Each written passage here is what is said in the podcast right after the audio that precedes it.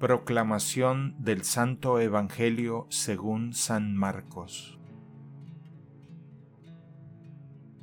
En aquel tiempo, después de atravesar el lago de Genezaret, Jesús y sus discípulos llegaron a la otra orilla, a la región de los Gerasenos. Apenas desembarcó Jesús, vino corriendo desde el cementerio un hombre poseído por un espíritu inmundo que vivía en los sepulcros ya ni con cadenas podían sujetarlo. A veces habían intentado sujetarlo con argollas y cadenas, pero él rompía las cadenas y destrozaba las argollas. Nadie tenía fuerzas para dominarlo. Se pasaba días y noches en los sepulcros o en el monte, gritando y golpeándose con piedras. Cuando aquel hombre vio de lejos a Jesús, se echó a correr vino a postrarse ante él y gritó a voz en cuello, ¿Qué quieres tú conmigo, Jesús, Hijo de Dios Altísimo? Te ruego por Dios que no me atormentes. Dijo esto porque Jesús le había mandado al espíritu inmundo que saliera de aquel hombre. Entonces le preguntó Jesús, ¿Cómo te llamas?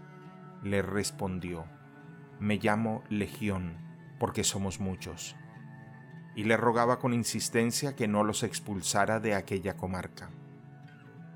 Había allí una gran piara de cerdos que andaban comiendo en la falda del monte. Los espíritus le rogaban a Jesús, déjanos salir de aquí para meternos en esos cerdos.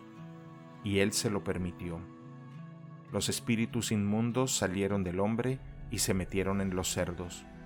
Y todos los cerdos, unos dos mil, se precipitaron por el acantilado hacia el lago y se ahogaron. Los que cuidaban los cerdos salieron huyendo y contaron lo sucedido en el pueblo y en el campo. La gente fue a ver lo que había pasado. Se acercaron a Jesús y vieron al antes endemoniado, ahora en su sano juicio, sentado y vestido. Entonces tuvieron miedo. Y los que habían visto todo les contaron lo que le había ocurrido al endemoniado y lo de los cerdos. Ellos comenzaron a rogarle a Jesús que se marchara de su comarca.